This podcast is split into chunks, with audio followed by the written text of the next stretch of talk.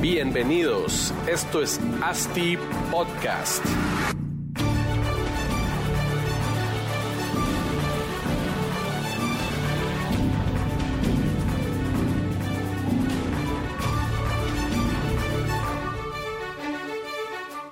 Hola, hola, bienvenidos a todos otro episodio de ASTI Podcast. Aquí estamos en la Expo Real Estate. Ya esta es como la como el 20, la 20 entrevista que tenemos aquí con todos los key players de la industria inmobiliaria. Agradecemos mucho a Barbecue Media que nos está apoyando con el tema audiovisual. Los invito a que los sigan en sus redes sociales para que puedan ver todos los servicios que les pueden ofrecer. Muchas gracias a la Asociación de Desarrolladores Inmobiliarios, no solo por el espacio que nos dan aquí en su stand principal, en el stand principal de la expo, sino que realmente por generar esta expo que está siendo un éxito rotundo, que todos los años pues va mejorando. Entonces, eh, ahorita tenemos a un crack de la industria inmobiliaria, Juan José González, gerente comercial de la empresa Conversión. ¿Cómo estás, Juan José? ¿Qué tal, Marcos? ¿Cómo estás? Gracias por el espacio. Mejor conocido como el chino. El chino. ¿Cómo, ¿Cómo, cuesta? Porque Juan José o el chino, más, más conocido como el chino. Muchas gracias por el espacio. Hombre. Eh, pues aquí, contento. Qué Ya- bueno. Ya, ya vi que te estás quedando sin voz de, Sí, ya, ya empieza el de día. tanta, de tanta de gente que ha tanta- pasado por aquí. No, pero ese- eso toca. ¿Cómo les ha ido en el stand? ¿Tienen un stand también aquí en la expo? ¿Cómo, cómo La, va la todo? verdad que, que bastante bien. Es eh, tercera vez que participamos en los tres eventos. Claro. Hemos, hemos, estado, hemos estado presentes. eh, vemos cómo cada vez hay más participación, hay una participación activa de todos los jugadores de la industria. Sí. Es una excelente oportunidad para, para ir creando esa sinergia entre, entre todos, ver cómo vamos fortaleciendo, cómo nos vamos profesionalizando y siempre salen oportunidades súper interesantes. Sí, impresionante, la verdad, la cantidad de, de negocios, porque aquí están, como decías, todos los actores principales de la industria y pues platicando con todos, ahí, ahí algo, algo se trabaja con cada uno. Ahí es impresionante cómo la industria ha ido creciendo y pues lo vemos con ustedes también como pues conversión, contanos un poco de, de lo que hacen, vendete ahí la, a la empresa. Buenísimo, pues Conversión, una empresa 100% guatemalteca, eh, cinco años de estar, de existir como Conversión. Nos exponemos nosotros como una consultora de mercadeo y ventas especializada en el mercado inmobiliario, pero la palabra consultora a veces genera un poquito de ruido porque dicen que el consultor llega, te dice cuál es la enfermedad y se va. Claro. Nosotros participamos activamente en todo el proceso, en la formalización de tu proceso comercial, desde la generación, desarrollo y ejecución de campañas de marketing digital, la implementación de un CRM para ganar visibilidad sobre tu operación y para mí uno de los servicios más importantes es el acompañamiento comercial, el poder sentarnos con los vendedores y ver que las reglas que estableces dentro del CRM se cumplan, porque lo que buscamos es generar data. Claro. ¿sí? Hoy por hoy que las decisiones se, se- se tomen en base a números reales de tu desempeño y no yo creo, yo siento, a mí me contaron, sí, sí. sino que números y, y todos saben que la mate no miente. Los Claro. números son duros y crudos y, es lo que buscamos, tener una operación numérica eh, que vaya alineada a los objetivos financieros del, proyecto y que tengas visibilidad durante toda la vida del proyecto y, puedas enfocarte bien comercialmente.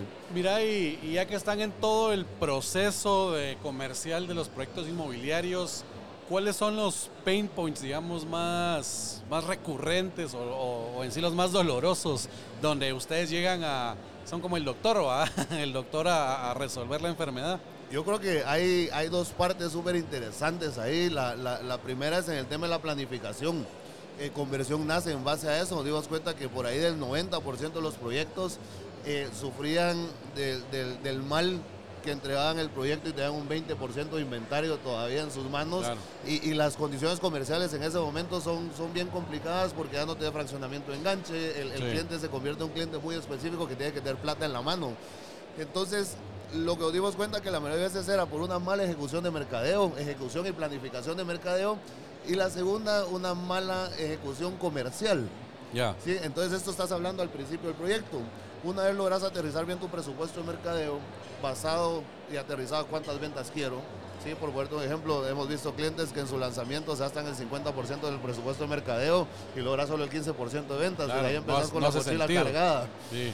Entonces, cuando logramos aterrizar eso bien, y, lo tenés como aterrizado en números y después vamos al, al, fin de la, de la cadena, que es el asesor. Okay. ¿Cómo aterrizamos al asesor a que cumpla un proceso comercial, a que tenga una disciplina comercial en la que sepa cómo contactar al cliente, cómo prospectarlo, cómo llevar una cita, cómo abrir una negociación? Y esos son los dos puntos claves de, todo esto. Yo le digo a muchos clientes, puedes tener el, proyecto perfecto, puedes tener un proyecto divino, eh, bien aterrizado financieramente, bien aterrizado estéticamente, instrucciones, zonas y todo, y al final cae todo en las manos del vendedor. si tu equipo de ventas no, ejecuta cómo, tiene que ser, pues todo lo que hiciste antes no importa. Sí, para, no sirve de nada si no lo logra comunicar como debe ser, bondades, valor agregado, etcétera, etcétera. En este proceso ya donde entra la como que la persona, el humano al, con contacto, ¿verdad? Con los, con los potenciales clientes. Hay varias formas, yo he visto varias formas de trabajar. Nosotros trabajamos con una etapa de prospección, que es un equipo de prospección eh, directo, ¿verdad? Que filtra los primeros y luego pasa a los asesores de, venta para hacer pues, la, la negociación, el cierre y hay gente que no lo trabaja así, directamente los asesores pues hacen la fase también de prospección y, lo, llevan el, el, funnel completo. ¿Qué han visto ustedes con la experiencia que más ha funcionado o funcionan las dos o qué recomiendan, cómo lo estructuran? Las dos estructuras son, son funcionales, las, dos, las dos te dan resultados. Eh, se aterriza mucho al tipo de proyecto. Si nosotros vamos a proyectos que tienen un ticket muy bajo, eh, esto a nivel digital te genera muchísimo volumen de leads. Entonces necesitas tener un equipo de ventas muy grande o un equipo especializado en la prospección del cliente. Se convierte en el primer filtro y una vez yo prospecté a mi cliente en el que sé que la ubicación le interesa, que tengo lo que él está buscando, que económicamente tiene la capacidad para participar en el proyecto y más importante que la fecha de entrega le, funciona. Una vez pasa ese filtro, se lo entrego al asesor y el asesor se encarga de la, eh, de la negociación. Ahora en, proyectos que generas 200, 300 leads al mes, muy fácilmente lo puedes atender con dos vendedores que entiendan la urgencia de contactar rápido al, al, posible prospecto, que pase por el mismo proceso de prospección, pero no te inundas eh, en leads, es decir, operativamente es posible para ellos atenderlo. Mientras, mientras el segmento es más bajo, en, en hablando de vivienda puntualmente, entiendo que, que se capturan más leads, pero la cantidad, del, la, la cantidad del, el porcentaje de leads calificados es menor, ¿verdad? Normalmente. Ahí hay una ciencia detrás de todo esto, ¿verdad? Definitivamente entre el ticket va siendo más bajo, el mercado va creciendo. Hoy, hoy, pues. tenemos, entendemos perfectamente que la, del medio de la pirámide hacia abajo es donde está el mercado más grande, donde hay la mayor necesidad y donde muchos proyectos se están enfocando. ¿Qué pasa? Ahí vamos a tener normalmente un lead mucho más barato, por ejemplo, podemos tener leads de 1.50, 2 dólares, salimos a ejecutar nosotros 2 mil dólares de presupuesto, estás hablando de un volumen de mil leads. Claro ahí entramos nosotros también como conversión, es donde la data se vuelve súper interesante, pues no es solo generar el volumen. De esos 2.000 leads necesito saber cuántos me contestaron, cuando los voy perdiendo en el proceso, por qué los pierdo. Y nosotros dentro de nuestros indicadores tenemos el tema del mal segmento. ¿Cuánta gente fui perdiendo pues no tiene posibilidad económica de participar en el proyecto? Y dependiendo del porcentaje que esto va manejando, viendo los ajustes que tienes que hacer. Eh, por ejemplo, el que tengas capacidad económica es un lead calificado aunque no te compre. Claro. Y ahí entra un tema de producto. Es decir, yo sí pues, te puedo pagar a vos, pero, me gusta más el proyecto A. Entonces. O eh, uno tiene piscina y este no, entonces me gusta más el de piscina. Exactamente, ya es un tema, un tema de producto. Pero definitivamente en ese tipo de proyectos que son más accesibles, el tema de volumen es, es un, e, entra a ser un factor importante. Necesitamos tener volumen y calidad. Claro. ¿Cómo detectamos eso? Teniendo un equipo comercial operativo, un equipo que tenga muy claro su proceso de prospección, su proceso comercial, etapas muy definidas y tener también esas razones de descarte, de posibilidades de por qué, porque esa información tiene que dar a mercadeo. Normalmente todos esos descartes que, que se realizan de alguna forma siguen siendo leads potenciales en algún momento de la vida. Cuando ustedes descartan, realmente los descartan y ya no les hacen ningún seguimiento o los descartados igual los meten a algún funnel donde tal vez la, la, publicidad ya no es tan, tan rápida, pero hay, no sé, mensualmente algo donde de repente los reactiva o un plan de referidos o algo por el estilo.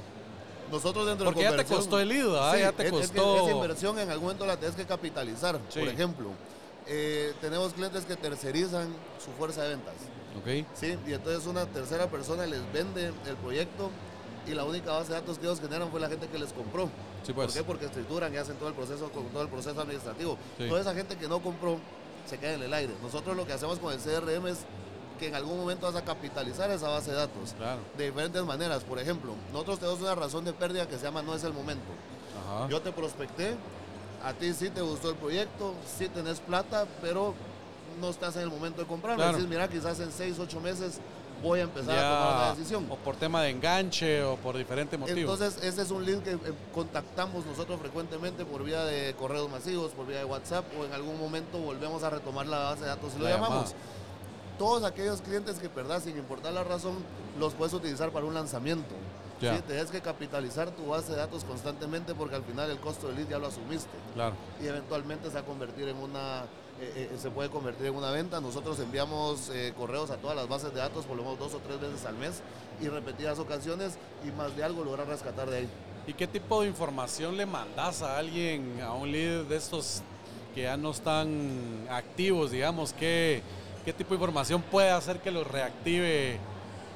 Al, al- al final tiene que ser igual que como una pauta, es, es, es como tirar un anzuelo. Nosotros tratamos de, de tener en un anuncio, en un correo, eh, el resaltar la ubicación, el resaltar la fachada o arquitectura del, del proyecto y basarnos en la cuota, que al final son los tres detonantes para que alguien despierte interés. Eso te iba a preguntar, cuando, cuando estás pautando en redes sociales, que es donde más, pues los canales más obvios y utilizables en estos momentos, ¿qué tipo de información es la que más atrae al usuario para, hablando de vivienda puntualmente? ¿Qué es lo que tenés que poner? Tenés que poner siempre la cuota, porque hay unos que dicen yo no pongo precio para que mejor pregunten, hay unos que dicen mejor pongo precio para de una vez descartar a los que no pueden pagar, hay unos que dicen poner la fachada del edificio, otros dicen no, pon los interiores son lo que más jala. Eh, ¿qué, qué tipo de información es la que han visto que más influye o más, lead- más leads calificados genera? Va, va dependiendo mucho del tiempo del, del proyecto, pero nosotros normalmente, como te digo, definitivamente la fachada, eh, porque si a vos te gusta algo y tenemos que entender que la, la compra de una propiedad es aspiracional, siempre, siempre quieres algo más. Sí. Entonces la fachada te tiene que llamar mucho la atención. Una vez te llama la atención, vas a buscar dónde está ubicado, porque definitivamente te des una zona en la que quieres vivir. Y por último vas a ver la cuota. Es decir, me gusta, está donde quiero, ¿será que lo puedo pagar o no? Sí, pues. ¿sí? Y también depende del segmento al que estamos enfocados. Por ejemplo, si hablamos propiedades premium, normalmente poner el precio total es lo mejor, es decir, Ya, 300 mil dólares, 350 mil dólares y no 1200 Sí, pues no, cuota, cuota, ¿verdad? 1200, que eso no les, no les interesa, digamos. Ahora, cuando haces un segmento de la clase media hacia abajo, te diría el tema de la cuota es lo es primordial. que vende. ¿Por qué? Porque si yo te digo que una vivienda vale 1.200.000 quetzales, a la hora de hacer la matemática en tu cabeza es un número muy complejo. Mientras que si te digo que la cuota sí, suena 3.000 muy alto. ¿ah? 3.500 quetzales, vos muy rápido te puedes dar cuenta si en tu presupuesto tenés o no tenés para esto. Sí, pues. Entonces, siempre tiene que haber un número, siempre tiene que haber una fachada, siempre tiene que estar la ubicación. Ahora el tema de interiores es algo que vas comunicando después, ¿sí? pero la fachada al final es lo que te tiene que capturar. Y cuando hablamos de material de venta, ¿qué es lo que normalmente se trabajan o, o ustedes dicen hay que trabajar obligatoriamente como un brochure, algo más como para terminar de que ese lead, porque lo que buscamos todos es de que el lead venga con la mayor información posible a la hora que ya quiere llegar a visitar o preguntar, ¿verdad? Ya idealmente que haya visto todos los proyectos de donde quiere vivir y, y pueda decir, bueno, ya voy a ir a visitar los showrooms. ¿Qué tipo de información es la que ustedes eh, le dirían a todos los desarrolladores tienen que tener como mínimo? Sí, es importantísimo mandar al, al vendedor con las armas necesarias a la guerra. ¿verdad? correcto, Porque sí. Si, no, pedimos si lo mandas con pistola de agua, está el pobre ahí con su cuchillito, ¿verdad? sí, Eh, definitivamente un showroom o un apartamento modelo bien aterrizado. Ahí me preguntan, ¿es necesario el apartamento modelo? sí Pues, o no. Ayuda, O showroom. pero si no lo vas a hacer, hagamos un showroom que en realidad podamos empezar a sentir la experiencia del proyecto. Eh, tener que tener una presentación de ventas muy bien aterrizada en la que tengamos todos los modelos, eh, que podamos eh, mostrar las amenidades, las fortalezas de la, de- de la ubicación, presentación, una presentación para su computadora, un tour virtual de ser posible. Sí. Es decir, no tenemos que escatimar gastos al momento de brindarle las armas a nuestro, a nuestro Hay que comprar Por buenas supuesto, armas. Tiene que ir aterrizado a nuestro presupuesto, pero Sí, pues. Todas las herramientas que se le puedan dar al vendedor y un vendedor capacitado, eh, le facilitamos bastante el trabajo y también da una, una experiencia, una buena experiencia a nuestro posible comprador, que al final lo que necesitamos no es una transacción, es un Sí. tema de experiencia, hay algo aspiracional, como te decía, y en algún momento se vuelve racional. Claro. Cuando se vuelve racional, tienes que darte te dio un buen momento de decir, va, hablemos gustó. de plata, pero me siento bien que empecemos a hablar de plata porque tuve una buena Ya estoy experiencia. cómodo. ¿Cómo les fue en pandemia y pospandemia con todo este tema de las citas virtuales? ¿Sí generaban valor a los clientes o todavía estamos en, en- la etapa o estuvimos en la etapa y seguimos donde la gente necesita llegar a hablar con la persona, con el asesor personalmente y ver eh, el producto? ¿Cómo, cómo, ¿Cómo fue la experiencia con eso? Y si siguen promocionando las citas virtuales. Para nosotros, al igual que para todo el mundo, la pandemia fue, fue un reto, sin embargo, fue un, nos catapultó a nosotros, crecimos muchísimo. Eh, hubieron proyectos que tenían que seguir vendiendo. Fuimos empujados a la digitalización de la sala de ventas abruptamente, Claro. así como tírense al agua. Capacitamos mucho al vendedor, dotamos mucho al vendedor de, de material digital y, y vendimos. O sea, tu- tuvimos proyectos que se dispararon las ventas durante la pandemia porque había gente que dijo, pues yo voy a comprar sí o sí Claro. ya lo había decidido y no me voy a frenar. Eh, y, y nos manejamos de esa manera durante, durante la pandemia. Hoy por hoy el tema digital, de, de tener una reunión digital, una presentación digital, es una herramienta eh, bastante útil para estas personas que te están comprando de fuera, para estas personas que viajan mucho, Sí, que pues. sí están interesados, pero no quieren frenar el proceso por un tema de, de agenda. Ya. Seguimos hoy empujando la visita. Sí, pues, el, el face claro. to face no va a cambiar. En aquel momento era la única escapatoria que había, la única opción. Hoy el face to face tiene que pasar, pero puede ser un buen filtro el tener unos 10, 15 minutos que yo te pueda presentar el proyecto digitalmente. Claro. Y ahí pues digo, bueno, no le gustó. Entonces Sí. aquí dejamos la relación, yo voy a seguir buscando mis otros prospectos y trabajándolos. Entonces se ha convertido en algo interesante para esta gente que, que- que se le dificulta mucho visitar la, la sala de ventas, sigue siendo una muy buena opción. Y por lo menos ahí pueden ver alguna, alguna información. Mira, yo he hecho varias cuando, cuando presento, pues no a cliente final, pero a algunos inversionistas. Y la verdad sí es bien molesto, la- se te traba el internet y no se puede mostrar como debe ser. No- y no realmente la esa experiencia que decís vos que, que uno debe gestionar, ya sea cliente final y inversionista, pues se pierde bastante en esa reunión virtual porque no, no tenés ese feeling, no puedes captar lo que está pensando la persona, lo que está sintiendo, si le está gustando o no. Es complicado. Sí, causar, causar un impacto es mucho más fácil estando de manera Sí, presencial. Me pasa a mí con nuestras presentaciones hacia, hacia futuros clientes, pues hay unas que son virtuales, hemos aprendido a manejarlas, pero no tienen el mismo impacto que cuando estás enfrente de la persona y, y te des, te des maneras de poder captar su atención. Claro. Para un vendedor es igual.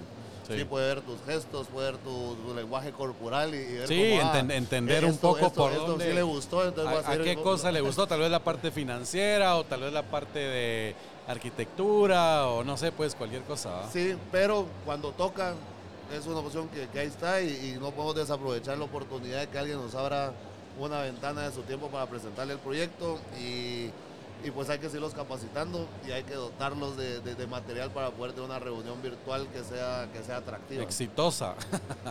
Buenísimo, Juanjo. Pues muchas gracias por el tiempo. Tal vez eh, si nos puedes dejar tus datos para que la gente te pueda contactar, todos los que tengan ganas de trabajar con conversión ahí, decirles en qué los puedes apoyar. Muchas gracias por, por el espacio, como siempre un gusto platicar con vos. Eh, pues para toda la gente que nos quiera contactar, que quiera conocer un poco más de lo que hacemos, eh, un poco más del tema de marketing digital y procesos comerciales, el nombre es Juan José González, gerente comercial, eh, 5709-6926, me pueden ubicar, o en Instagram el chino González, the one and only. Súper, me llegas. Muchas gracias. A vos gracias por el tiempo y nosotros pues vamos a seguir aquí platicando con todos los actores principales. Gracias.